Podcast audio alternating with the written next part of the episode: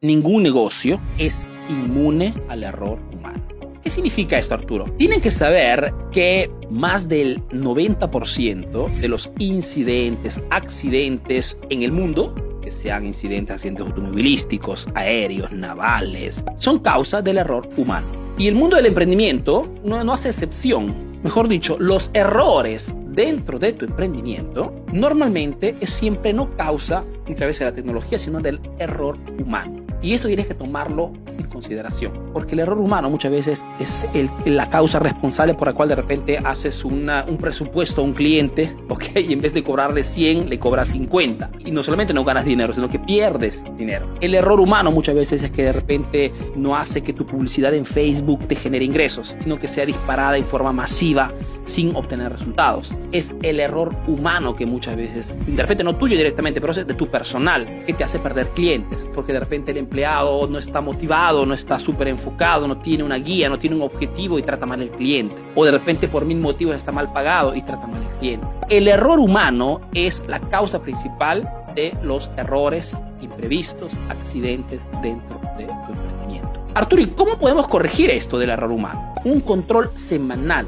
de lo que estamos haciendo, de las ventas, de la gestión de los clientes, de las publicidades, de las campañas publicitarias. Un control total evita y elimina muchísimos errores humanos en el emprendimiento. Dos, capacitación. Es bastante difícil que tu personal o tu equipo no cometa errores si no los capacitas constantemente. Porque como te decíamos antes, la tecnología avanza, el mercado cambia constantemente.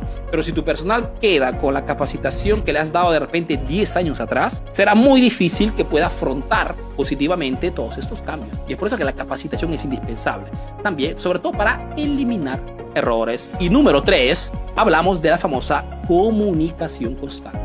La comunicación con tu equipo, todos los días si es posible, es fundamental. Es fundamental. Esto lo notamos, por ejemplo, hasta nosotros mismos, del equipo de Emprendedor Eficaz. Nosotros somos una empresa no tradicional, ¿no? Porque trabajando online no es que tenemos que, no es, que, no es que trabajamos desde las 8 de la mañana, no es que tenemos horarios fijos. Cada uno trabaja la hora que quiere, el día que quiere, si es posible, ¿ok?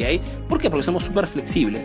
Pero tratamos siempre de tener una comunicación todos los días. Porque cuando comunicas con tu equipo, normalmente evitas errores con constantes, la comunicación, las reuniones semanales, el verse, ¿por qué no? Una vez al mes para de repente por una comidita, para hablar, para, investigar. O ahora que estamos en tiempo de pandemias, las famosas videocall a través de Zoom. Tienes que imponer comunicación constante en el negocio. ¿Por qué? Porque el error humano afecta y toca todos los emprendimientos. No hay excepción sobre ese aspecto, porque ningún negocio es inmune al error humano. Entonces dijimos, control constante, capacitación constante y comunicación constante. Esto hace disminuir cualquier tipo de error humano en tu emprendimiento al mínimo.